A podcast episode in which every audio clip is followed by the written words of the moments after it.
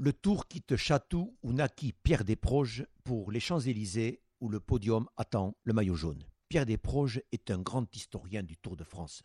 Dans son dictionnaire superflu à l'usage de l'élite et des biens nantis, il écrit à propos de la Grande Boucle, créée en 1903 par Vasile, Vasiliu, Vasidon, Vasimimile, le Tour de France rassemble chaque été, sur le bord des routes, des centaines de milliers de prolétaires cuits à point qui s'esbaudissent et s'époumonnent au passage de mains furonculées tricotant des gambettes.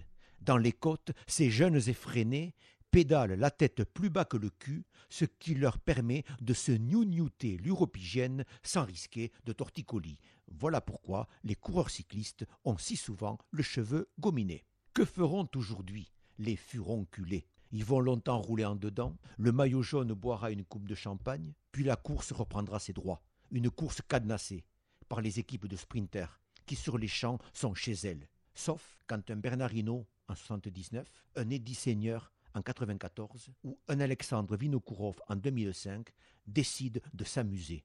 Mais on ne s'amuse plus comme avant sur les champs.